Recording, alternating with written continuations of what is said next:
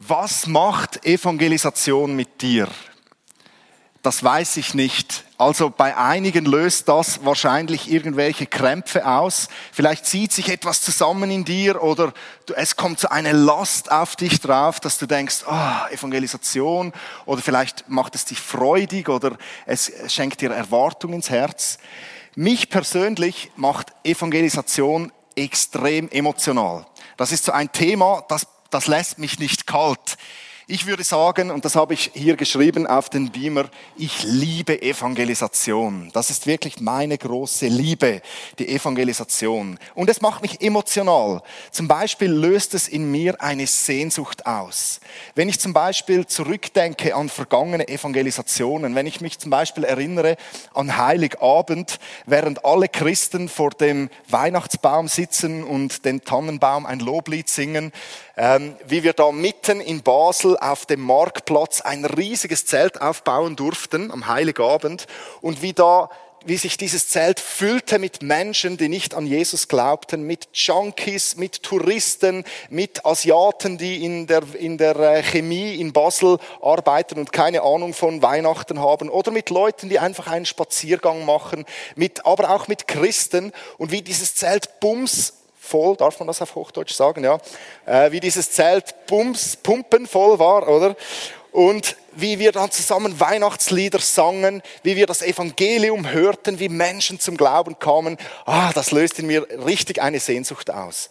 Oder wenn ich zum Beispiel zurückdenke an Evangelisationen, evangelistische Veranstaltungen, die wir in Basel mitten in einem Quartier durchführten, ähm, da haben wir eine Bewilligung für Konzertlautstärke erhalten und da war rundherum waren Wohnblöcke und wir haben, konnten eine Open-Air-Evangelisation durchführen mit bis zu 500 Leuten Leuten, die kamen, mit Menschen, die sich bekehrten. Schon beim Soundcheck standen die Nachbarn neben dem Mischpult ähm, und haben sich beschwert, aber die ganze Stadt hat es gehört und hat sich über das Evangelium gefreut. Das löst in mir eine Sehnsucht aus, wenn ich so zurückdenke. Ich möchte am liebsten gleich wieder an diesen Ort zurück. Ja. Evangelisation löst in mir auch eine Gänsehaut aus. Wenn ich so, für mich gibt es nichts Schöneres, als in so einen Saal reinzulaufen, wie zum Beispiel letztes Jahr, als wir in St. Gallen in der Olma Halle evangelisierten, wie der Saal, Saal aus allen Nähten platzte. Du kommst da rein und da ist wie eine Elektrizität in der Luft. Das, das gibt es wie, das erlebe ich nur bei Evangelisationen oder auch wenn Christen sich treffen, um, um sich für die Evangelisation vorzubereiten. Irgendwie, und da kommst du da rein und so viele Menschen sind da, alle kommen, um von Jesus Christus zu hören. Und dann kommt dann der Moment, wo wo du, wo ich auf der Bühne stehe und sage, alle, die jetzt Jesus ihr Leben anvertrauen möchten, sollen doch nach vorne kommen und alle Christen denken, nein, da kommt niemand, oder? Das ist so unschweizerisch. Und ich stehe auf der Bühne und denke, da kommt niemand. Mein Glaube ist so tief, oder? Und jedes Mal kommen diese Menschen. Teilweise sind die Gänge verstopft und Leute kommen zum Glauben. Warum? Weil es der Heilige Geist ist, der sie zieht.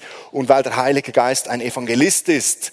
Und das, ach, das löst in mir eine, eine Gänsehaut aus. Und wie dann diese Menschen kommen und wie du hörst schon fast das Fest, das im Himmel über jeder einzelnen Seele ähm, gefeiert wird. Hunderttausende ähm, von Menschen, die jedes Jahr auf der Welt ihr Leben Jesus Christus anvertrauen. Im Himmel muss eine ständige Party herrschen.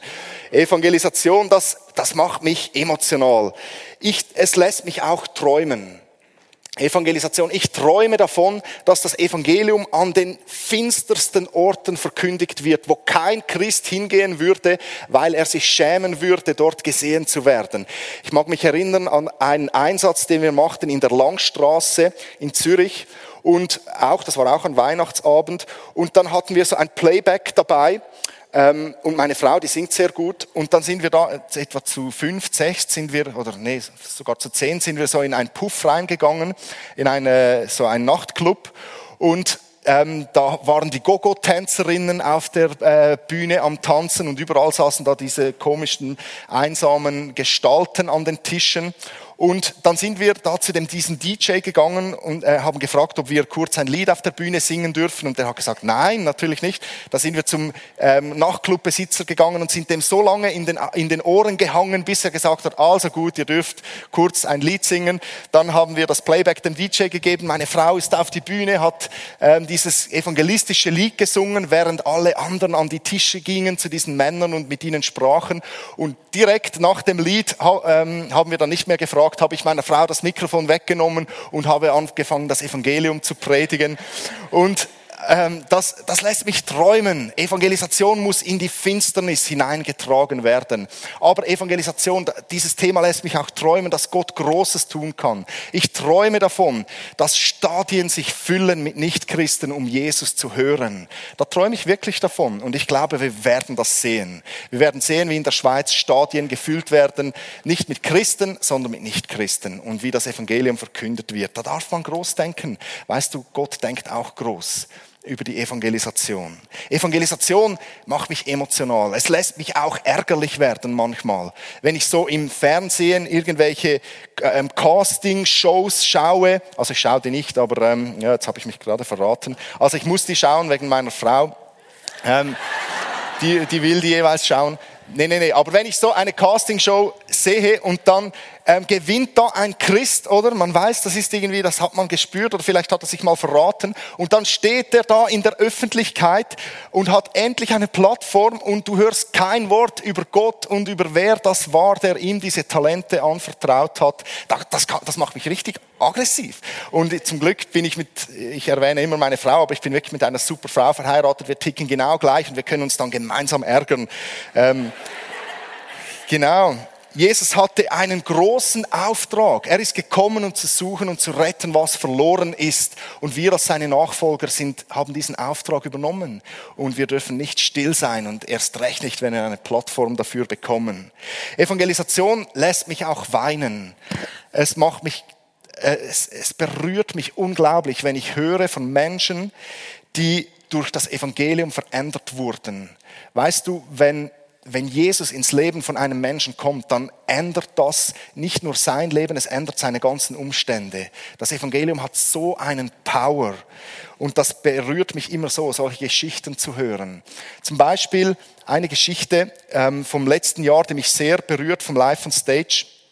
Da waren wir in Bern das habt ihr auch im Video gesehen. Und dann hat mir ein Pastor ein E-Mail geschrieben und er hat geschrieben, ähm, sie hätten äh, gehört von Bekannten, dass da eine Evangelisation laufe in Bern und sie hätten eine Tochter, die sei voll vom Glauben abgekommen und die ganze Gemeinde bete für diese Tochter seit vier Jahren und es sei immer noch schlimmer und noch schlimmer geworden. Die sei wirklich so in die Drogen reingeraten.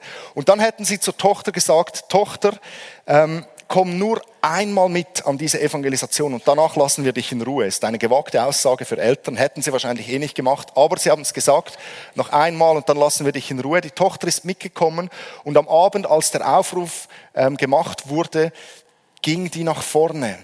Und wie dieser Pastor das geschrieben hat, dieses Amazing Grace, das sie als Familie erleben durften, das hat mich so berührt.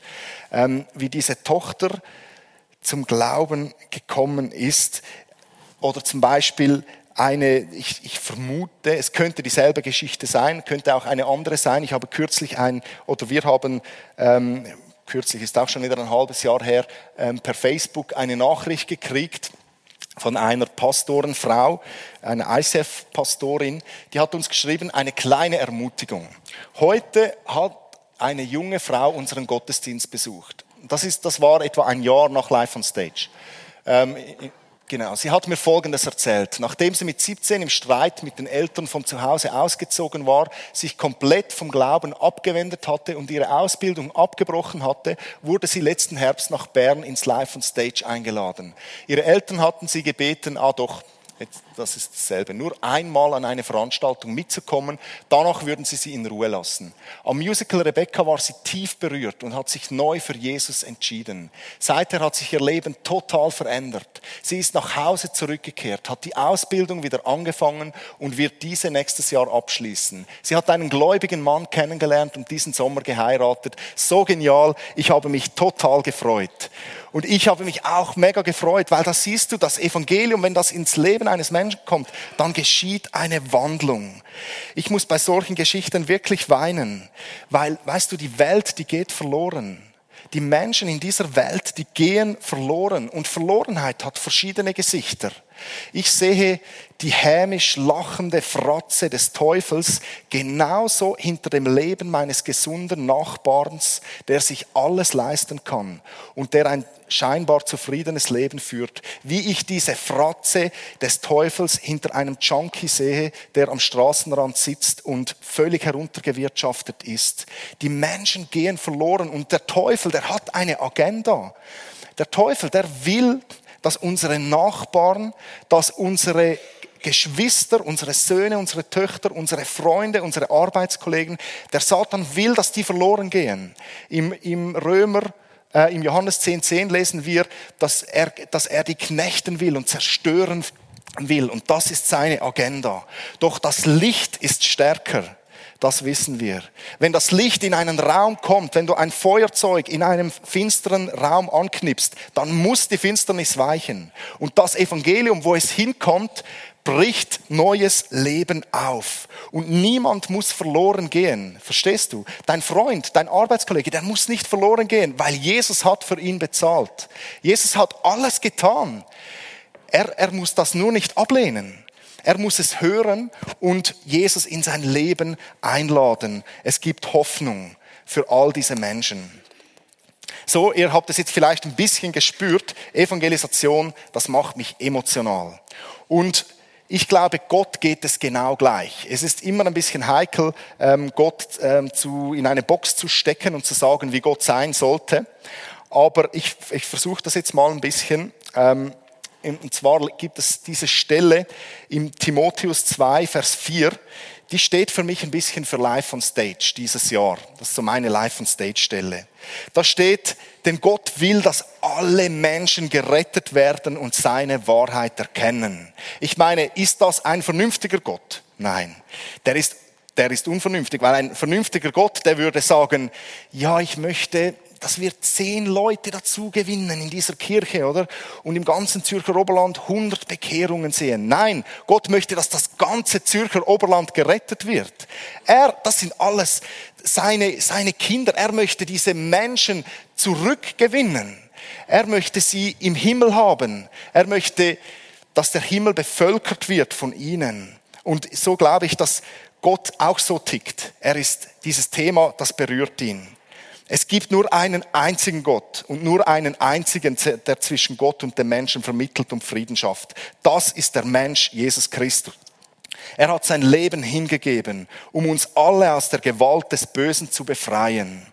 Diese Botschaft soll nun verkündet werden, denn die Zeit, die Gott festgelegt hat, ist gekommen.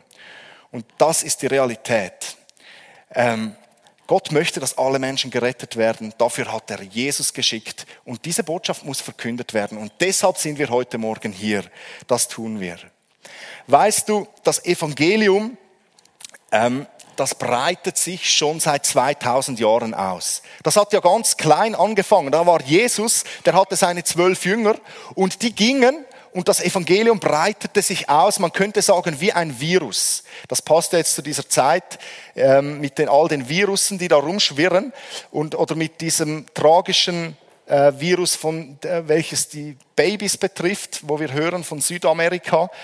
Aber das Evangelium ist ein guter Virus und der verbreitet sich durch, durch Menschen, geht von einem Mensch zum anderen jemand, der angesteckt ist mit dem Evangelium, steckt den Nächsten an. Das Evangelium ist wie ein, ein Bach, heute Morgen hat das jemand gebetet, wie ein Fluss, welcher Leben in eine Wüste bringt. Weißt du, da ist Wüste im Zürcher Oberland und egal wie oberflächlich alles gut ist, die Menschen, die sehnen sich nach Gott, die sind, die sind innerlich leer. Ihnen ihre Seele, ihrer Seele fehlt Jesus, ihrer Seele fehlt die Beziehung zu Gott. Dafür wurden sie geschaffen, aber, sie, aber es mangelt ihnen an dieser Gottesbeziehung. Und wo das Evangelium hinkommt, da bricht Leben auf. Das Evangelium, das fließt so wie ein Fluss durch die Zeitalter. Es bahnt sich seinen Weg. Und ich würde sagen, das Evangelium, das sucht Träger, welche bereit sind, es weiter fließen zu lassen. Manchmal trifft das Evangelium auf Christen, die irgendwie, die, die zwar selbst gerettet werden, aber dann dieses Wasser nicht weiter fließen lassen. Die irgendwie äh, mit allen guten Gründen argumentieren, warum sie eben jetzt nicht so die guten Evangelisten seien und warum das das jetzt irgendwie jemand anders machen soll. Und das bleibt dann einfach bei denen. Und ich würde so, diese Leute bezeichne ich, das sind so wie Staudamm-Christen eigentlich, oder? Da kommt dieser Fluss des Lebens und das bleibt dann schön bei ihnen. Aber manchmal trifft das Evangelium auf Menschen, auf seiner Reise auf Menschen, die bereit sind, sich von Gott gebrauchen zu lassen. Und dann fließt das Evangelium durch sie durch. Und dann passiert Großes. Dann steckt es wieder andere Menschen an. Und was bei Gott, was beim Menschen unmöglich ist, das ist bei Gott möglich. Ich möchte euch heute Morgen das ein bisschen illustrieren mit, diesem, mit diesem Evangelium, welches sich seinen Weg durch die Zeitalter bahnt. Weil das vergessen wir manchmal ein bisschen. Und jetzt brauche ich ein paar Freiwillige. Ähm, ich brauche zuerst eine äh, junge Frau, die schwanger ist, soll doch gleich mal nach vorne kommen. ähm, ähm, genau, gleich den Stuhl mitnehmen und hier hinten auf, ähm, auf die Bühne raufkommen. Und sonst einfach sonst eine junge Frau so oder eine mittelalterliche. Genau. Dann brauche ich ähm, ein, eine ältere oder mittelalterliche Frau, ja. So, oder älter ist immer heikel, he? sagen wir eine 50-Jährige. Dann brauche ich die Christina, die Piano gespielt hat, ähm, soll doch auch nach oben kommen. Dann brauche ich einen jungen Mann, einen jungen Wilden. Wo haben wir einen jungen Wilden? Kommt einfach, weil sonst verlieren wir zu viel Zeit und ich muss länger predigen. Äh, gleich du, da hinten, komm doch nach vorne. Ähm, dann brauche ich eine junge wilde Frau und nochmals einen jungen wilden Mann. Kommt mal alle nach oben. Also, es fehlt mir noch, ihr wisst es, eine junge Frau. Also ich suche mir ein paar Freiwillige aus. Ähm, kommst du auch nach vorne, gleich mit dem Stuhl? Genau. Ähm, und wen haben wir noch? Jetzt, jetzt werden alle unsichtbar. Genau. Ihr seid eh noch zu jung. Komm doch du auch. Gleich mit dem Stuhl, ja. Gut. Eins, zwei, drei, vier, fünf. Jemand fehlt noch? Wer fehlt noch? Also, ähm,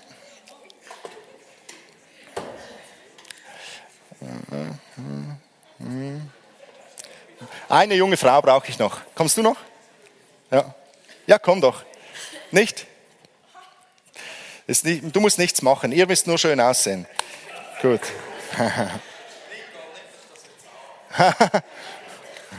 Gut. Ähm, ja, ja. Also wir, wir lassen das mal mit dem Alter. Das wird jetzt sonst so kompliziert. Ähm, könnt ihr noch den Platz tauschen? Gut, und ähm, du kannst hier zwischen rein sitzen und ihr könnt noch ein bisschen rüberrutschen, alle zusammen. Und du musst hier, Nicole, Nicole, du musst hier dazwischen rein sitzen. Ja. Gut, seht ihr die von unten? Sieht man die?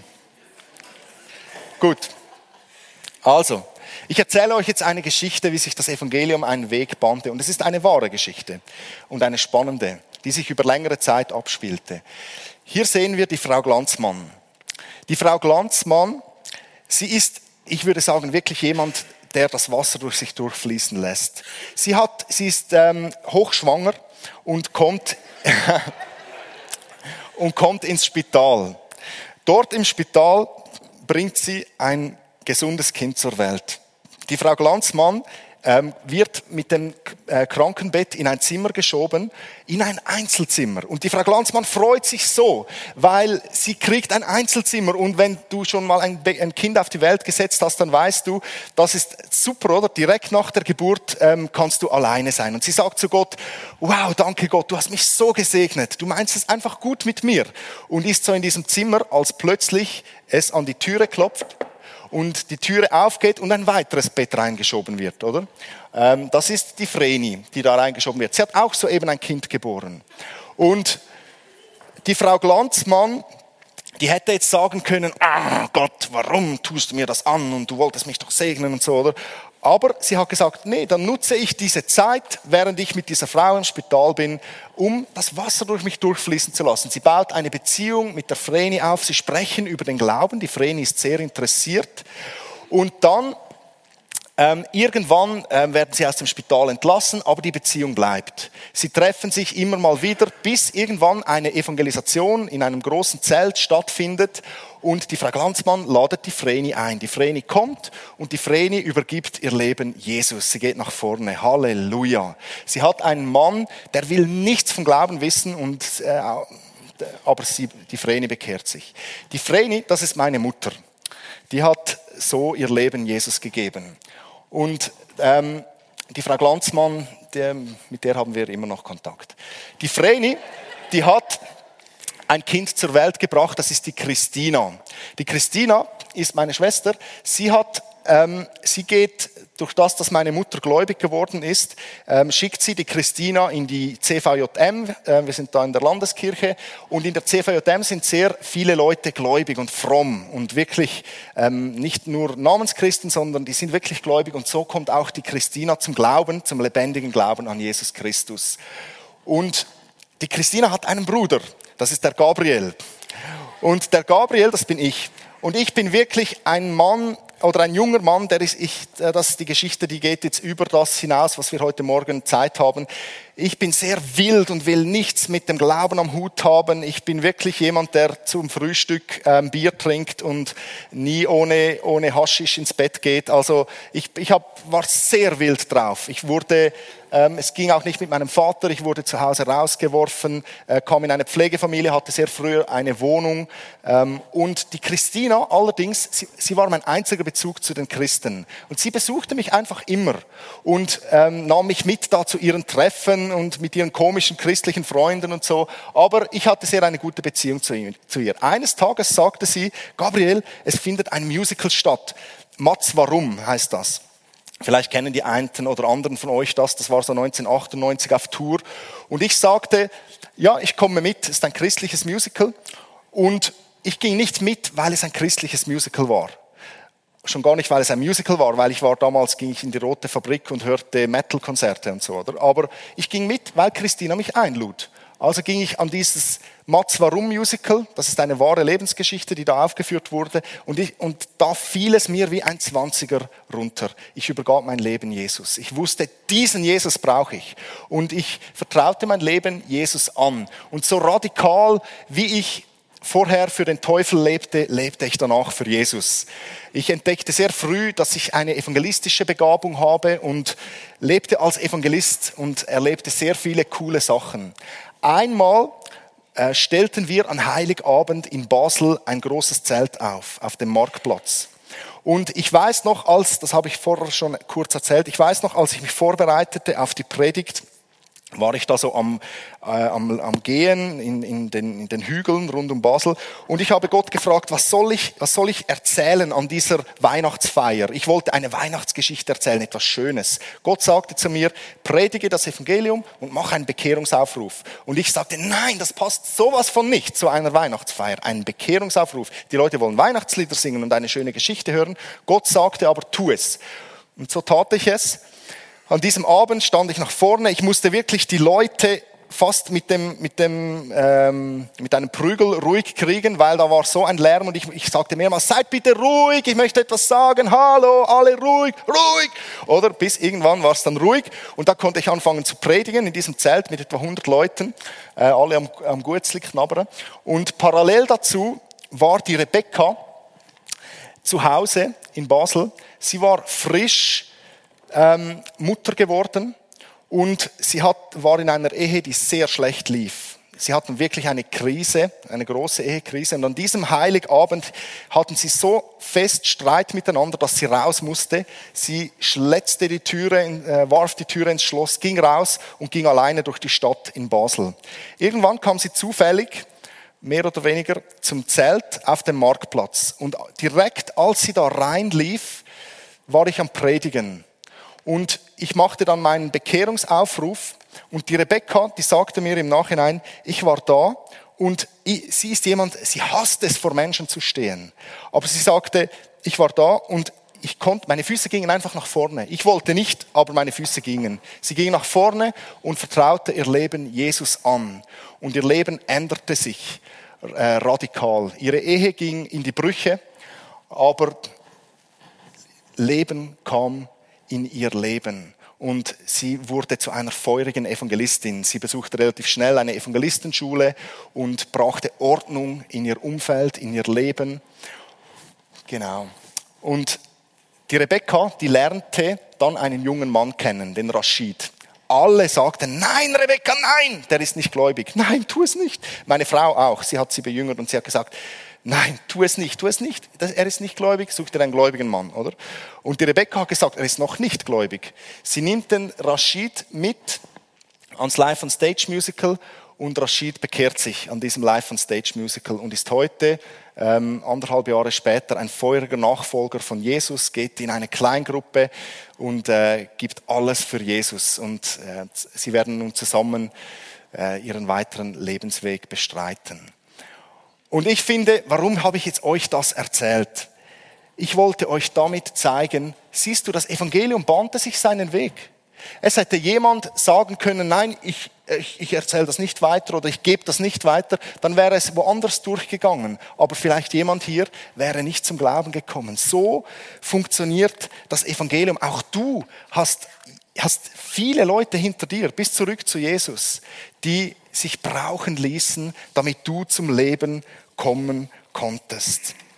Und ihr dürft jetzt gerne wieder Platz nehmen mit euren Stühlen. Wir geben Ihnen mal einen rechten Applaus.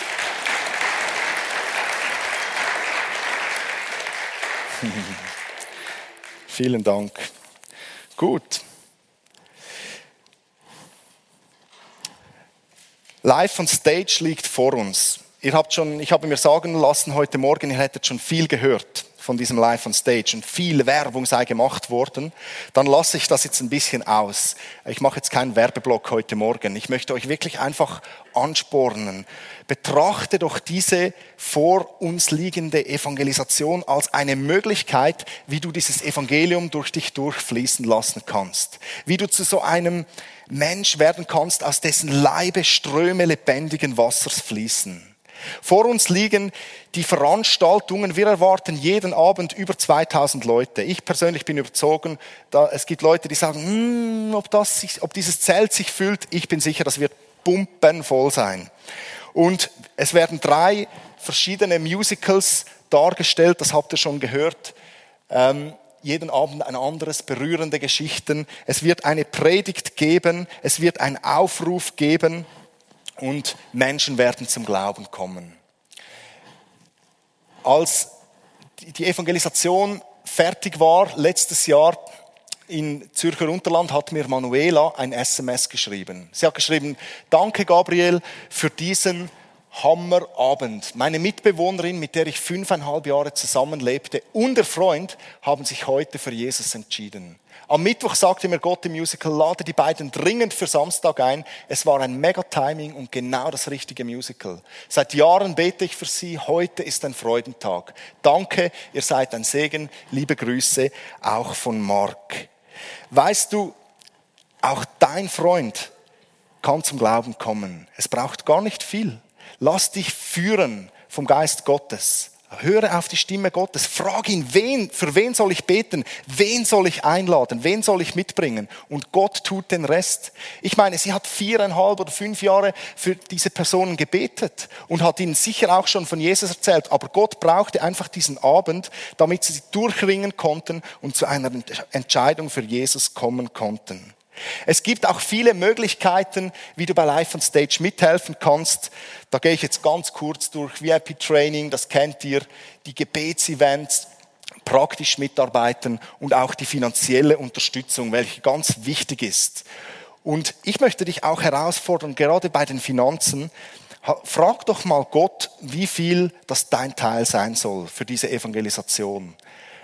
Weil manchmal, das, mir geht es mindestens so, vielleicht euch nicht, wenn es um Geld geht, dann überlege ich mir, wie viel will ich geben? Was, was sind die mir wert? Und ähm, was bin ich bereit, ähm, damit ich von meinem Geld gebe? Aber frag doch mal Gott, was er will, dass du gibst für diese Evangelisation. Ich glaube, das würde uns einen Durchbruch verschaffen in Fundraising, weil es ist Gottes Anliegen, da bin ich ganz bestimmt davon überzogen. Ich möchte euch zum Abschluss noch eine weitere Geschichte erzählen von der Rahel. Rahel wurde, ist jemand, den wir ähm, von, also meine Frau kennt diese Frau von früher her noch und oder mindestens ihre Schwester. Und meine Frau hatte den Eindruck, sie, soll, sie solle sie einladen für die Evangelisation. Und so hat sie ihr geschrieben, wir sehen das hier, 27.10. Hallo Rahel, ich fahre morgen von Reitner nach Bern ans Musical, live on stage. Tabea kommt vielleicht auch mit, das ist ihre Schwester. Und ich dachte, vielleicht hast du auch Lust mitzukommen. Ich würde euch um 18 Uhr abholen, es lohnt sich echt. Du kannst mal auf der Homepage schauen, um was es geht. Würde mich freuen, wenn du mitkommst. Dann schrieb die Rahel zurück am selben Tag. Hallo Madeleine, vielen Dank für die Einladung. Ich weiß nicht, wie du auf mich gekommen bist, aber ich weiß, ich darf dazu nicht Nein sagen. Es hat schließlich alles seine guten Gründe. Ich komme sehr gerne mit Tabea mit. Vielen Dank, freue mich. PS, hat deine TV-Show geschaut, bist nicht nur der Hammer gut gewesen, sondern hast auch wunderschön ausgesehen. Amen. Genau. Jetzt, äh, die Rahel ist mitgekommen an die Evangelisation. Und sie ist auf dem Stuhl gehockt. Ich habe mir das sagen lassen, von jemandem, der neben dran gehockt ist. Der Aufruf war, und manchmal sind die Aufrufe gehen ein bisschen länger, oder? Es braucht manchmal seine Zeit. Und ich sage vielleicht, komm, wir singen das Lied nochmal und ich glaube, es sind immer noch Leute da, du hast dich nicht können durchringen Probier, komm doch führen. Und sie ist wirklich so auf dem Stuhl gehockt und ist nicht führen gekommen. Oder? Und irgendwie kurz vor es fertig ist, ist sie aufgestanden und führen gerannt. Und hat ihr das Leben Jesus anvertraut. Es hat uns mega gefreut. Und etwa ein Jahr später, man hört dann immer so über alle möglichen Kanäle, was jetzt passiert ist. Wir haben zum Beispiel gehört, dass sie sich kürzlich vor etwa einem Monat oder so im ICF Mittelland taufen lassen haben. Aber etwa ein Jahr später, also 24.08.15, hat sie geschrieben, Hallo Madeleine, ich möchte mich von Herzen bei dir bedanken, dass du mich letztes Jahr an die Aufführung von Live on Stage eingeladen hast. Es hat seine guten Gründe gehabt und du hast dich von Gott leiten lassen und mich eingeladen. Das ist für mich der Start in ein neues, erfülltes Leben. Und ich bin jeden Tag dankbar, dass mich Gott wieder als sein Kind anerkannt hat. Hab ganz einen guten Tag und darfst wissen, dass du für andere Menschen ein Segen bist. Vielleicht bis gleich, liebe Grüßli. Halleluja. Mega cool, oder? Es, solche Geschichten begeistern mich und sie zeigen einfach, dass wir mutig sein dürfen und mutig einladen dürfen für diese Evangelisation. Freunde, wir werden Großes sehen. Wir werden sehen, wie viele Menschen zum Glauben kommen. Das sage ich jetzt nicht, weil ich irgendein Enthusiast bin, das bin ich auch. Aber das sage ich erstens aus Erfahrung. Ich habe noch nie eine Evangelisation erlebt, in der keine Menschen zum Glauben kamen. Und zweitens sage ich das, weil ich Gottes Wort kenne, weil ich sein, sein, seine Leidenschaft für die Verlorenen kenne. Er will, dass Menschen zum Glauben kommen und wir werden viele Menschen sehen. Hilfst du mit bei diesem Live on Stage? Das ist jetzt die Frage. Ich möchte dich noch vor einer Gefahr warnen. Das ist eine Gefahr, die kenne ich. Das ist eine typische Schweizer, vielleicht auch Christenkrankheit. Es ist so, dass wir häufig bei solchen Sachen zuerst mal so sind, oder? Ein bisschen kritisch. Wir sagen, dem geben wir mal 10 Prozent. Und die müssen dann beweisen, dass es 100 Prozent ist, oder?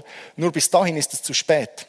So, ich möchte dich ermutigen, dass du von Anfang an 100 Prozent gibst.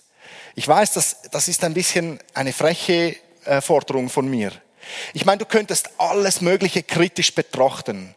Du könntest zum Beispiel sagen, das nervt, dass die die ganze Zeit sagen, das sei so ein Jahresschwerpunkt, oder? Israel ist doch viel wichtiger. Oder du könntest sagen, all diese englischen Wörter im Flyer, oder? Oder das Live on Stage, ich weiß nicht mal, was das heißt, oder? Oder du sagst, ach, diese Musik, das habe ich gerade wieder gehört, viel zu laut, oder? Oder du sagst, die Predigt, das ist doch viel zu lange, oder? Und schreibst mir danach ein E-Mail. Ähm, oder du, du sagst, warum ist es Mundart? Es müsste doch Hochdeutsch sein oder, oder Arabisch oder so, oder? Oder, oder Syrisch. Oder du, ah nein, Syrisch ist Arabisch. Oder du sagst, ein Aufruf, das ist ein bisschen krass. Hä? Also meine Freunde, die werden verärgert sein und die werden das sicher manipulativ empfinden. Oder du sagst, diese Art von Evangelisation, die war früher aktuell, heute ist doch das nicht mehr aktuell, oder? Oder vielleicht sagst du auch, das ist schon ein bisschen sehr selbstbewusst von diesem jungen Mann, dass er sagt, ich darf nicht kritisch sein. genau. Aber ich möchte dich einfach ermutigen, setz dich in die vorderste Reihe, sei einfach dabei, wie ein Kind, welches ohne vergangener Rucksack, wann es mal nicht funktioniert hat. Und ich glaube, so werden wir am meisten Segen erleben, wenn wir einfach dabei sind und wir werden belohnt werden. Gott braucht einfache Menschen. Er braucht nicht Evangelisten in erster Linie, sondern er braucht Leute, die bereit sind, dieses Wasser durch sich durchfließen zu lassen. Träger des Evangeliums, welches weitergeben. Meine Schwester sagte mir vor einiger Zeit, äh, sie kriegt immer so meine Newsletter und da schreibe ich immer so, du sollst, du sollst, du sollst evangelisieren, oder? Und dann hat sie mir mal so gesagt, weißt du, mm, sie hat so ein schlechtes Gewissen, sagte sie so, weißt du, ich bin einfach nicht so der Evangelist. Darum, mm, oder? Und weißt du, meine Schwester ist nicht so der Evangelist, aber sie hat mich zum Glauben geführt. Das ist doch eine Riesenhoffnung für alle hier drin, die nicht so der Evangelist sind. Du musst gar nicht so der Evangelist sein. Du, du kannst dich einfach brauchen lassen von Gott und er wird Großes tun. Möchtest du nicht auch so jemand sein, der dieses Wasser durch sich durchfließen lässt? Ich glaube, es gibt nichts, was deinem geistlichen Leben besser tun würde, als einfach mal hier aufs Wasser zu stehen. So was wir jetzt machen, die Band kann auf die Bühne kommen. Wir kommen zum Abschluss. Und wir möchten ein Lied von der Band hören. Ich habe Ihnen gesagt, es soll nicht so ein zu ruhiges Lied sein. Und ich habe etwas mitgebracht für euch. Und zwar solche VIP-Bändeli. Vielleicht diejenigen, die schon am Gebetsevent dabei sind, wissen, was jetzt kommt. Diese Gebetsbändeli oder VIP-Bändeli, ich sage denen jeweils, wenn du so eins anziehst, dann, dann bist du wirklich dabei, oder? Das ist so wie ein, okay, ähm, ich will mich da voll reinknien. Und das sind, das sind so diese drei VIPs drauf, diese Sterne. Und ja, es sind keine Israel-Sterne, es stimmt. Ähm, aber äh, es sind einfach Sterne, oder? Es kam kürzlich jemand zu mir und hat gesagt, das müssten eigentlich Israel-Sterne sein, habe ich mir gar noch nie überlegt. Aber es sind, es sind auch keine ähm, bösen Sterne oder so. Es sind einfach normale Sterne. Und die stehen für, für äh, unsere Freunde, die nicht an Jesus glauben. Und so ich möchte jetzt, dass während dem Lied, dass du dich fragst, was ist mein Teil von diesem Live on Stage? Vielleicht fragst du dich, was soll ich spenden? Wo soll ich mitarbeiten? Soll ich überhaupt mitarbeiten? Soll ich mich da reingeben oder nicht? Und wenn du möchtest, kannst du sagen, hey, ich komme nach vorne, das hilft mir, das gibt so wie ein, inner, ein inneres Aufstehen, komm nach vorne, schnapp mir so ein Bändeli und zieh es an. Wenn du noch keins hast, viele von euch haben ja schon eins, aber wenn du willst, kannst du nach vorne kommen, so wie ein inneres, ein innerer Ruck dir geben. Zieht mal alle die Füße ein bisschen zurück, damit man rausgehen kann aus den Bänken. Alle ziehen mal die Füße ein bisschen retour, nehmen die Taschen weg. Genau, ich sehe schon. Und die Band spielt und du kommst nach vorne, während die Band spielt und sonst bleibst du im Gebet dabei. Hier liegen die Bändeli, schnapp dir eins.